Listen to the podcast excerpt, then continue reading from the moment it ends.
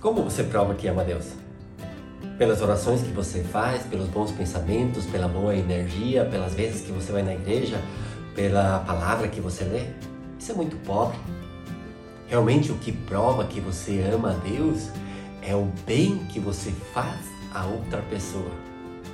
Deus não está distante e nem está invisível. Como você pode amar alguém invisível e você não é capaz de fazer o bem a alguém que é visível e que está pedindo sua ajuda? Deus se faz presente em cada ser humano.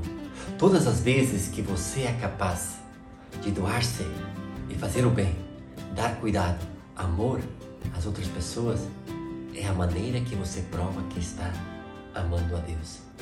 Não se iluda que Deus se faz presente em você, em cada um dos seres humanos.